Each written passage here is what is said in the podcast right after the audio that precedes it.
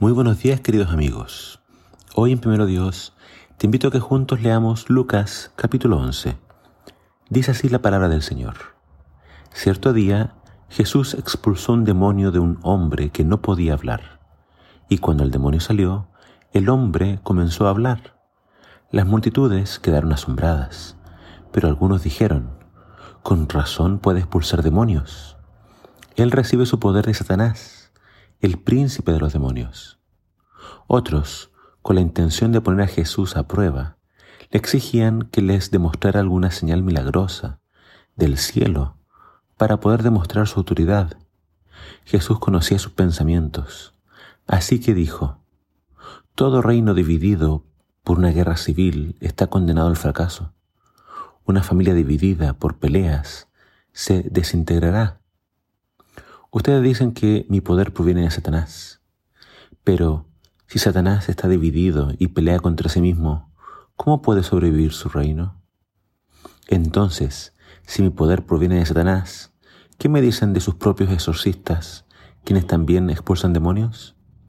Así que ellos los condenarán ustedes por lo que acaban de decir.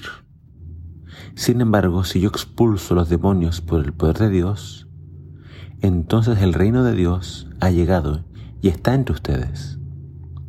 Cuando un hombre fuerte está armado y protege su palacio, sus posesiones están seguras. Hasta que alguien aún más fuerte lo ataque y lo vence, le quita sus armas y se lleva sus pertenencias. El que no está conmigo a mí se opone, y el que no trabaja conmigo, en realidad trabaja en mi contra. Cuando un espíritu maligno sale de una persona, va al desierto en busca de descanso, pero como no lo encuentra, dice, volveré a la persona de la cual salí. De modo que regresa y encuentra que su antigua casa está barrida y en orden. Entonces el espíritu busca a otros siete espíritus más malignos que él, y todos entran en la persona y viven allí. Y entonces esa persona queda peor que antes. En el capítulo de hoy podemos ver a los fariseos llenándose de envidia al ver cómo toda la gente se iba tras Jesús cuando veían los poderosos milagros que él hacía.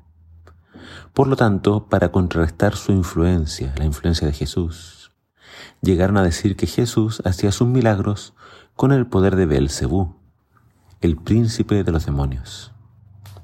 Belcebú es la forma griega del nombre Baal un dios filisteo pagano, adorado en la antigua ciudad filistea de Ecrón, durante los tiempos del Antiguo Testamento. Es un término que significa el rey de las moscas. Algunos eruditos bíblicos creen que Belcebú también era conocido como el dios de la inmundicia, que más tarde llegó a ser un nombre tan amargo de desprecio en la boca de los fariseos. Como resultado, Belcebú era una deidad especialmente despreciable, y los judíos usaron su nombre como una frase descriptiva para Satanás. Decir que Jesús actuaba siendo ayudado por el príncipe de los demonios, por Belzebub, era ilógico y blasfemo. Satanás vino a matar, hurtar y destruir. Jesús vino para sanar, liberar y dar vida. Son polos opuestos. Satanás no tiene arte ni parte en la obra de Jesús. Más bien Jesús vino a deshacer las obras del diablo. Jesús vino a conquistar su territorio, su reino, y a expulsar de la vida de los hombres a sus demonios. Cada demonio que Jesús expulsaba era una vida restaurada y liberada. A través de estos milagros, Jesús estaba claramente demostrando que Él venía de parte de Dios y que realmente su reino había llegado para quedarse. Además, lo interesante de este relato es que, que Lucas lo junta con una advertencia. Él habla acerca del demonio que sale y después vuelve. Los demonios pueden volver y pueden volver en masa. Al final una persona puede quedar peor que al principio. Los fariseos estaban volviendo una guarida de demonios. Cada vez que buscaban una excusa para cerrar su corazón a Jesús, en, en realidad a la misma vez se lo estaban abriendo a Satanás para que entrara a gobernar sus vidas.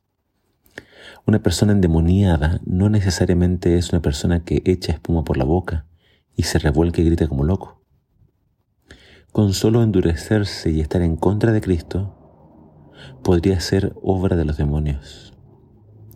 Tu casa, que es tu vida, que es tu corazón, no puede quedar vacía. Debe estar llena de Dios. Con Jesús no hay término neutro. Si estamos con Él, en realidad, sin darnos cuenta, podríamos estar oponiéndonos a Él. Si no trabajamos con Él, podríamos estar trabajando en su contra.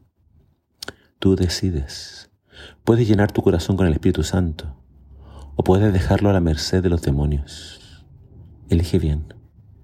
Elige a Jesús. Que el Señor te bendiga.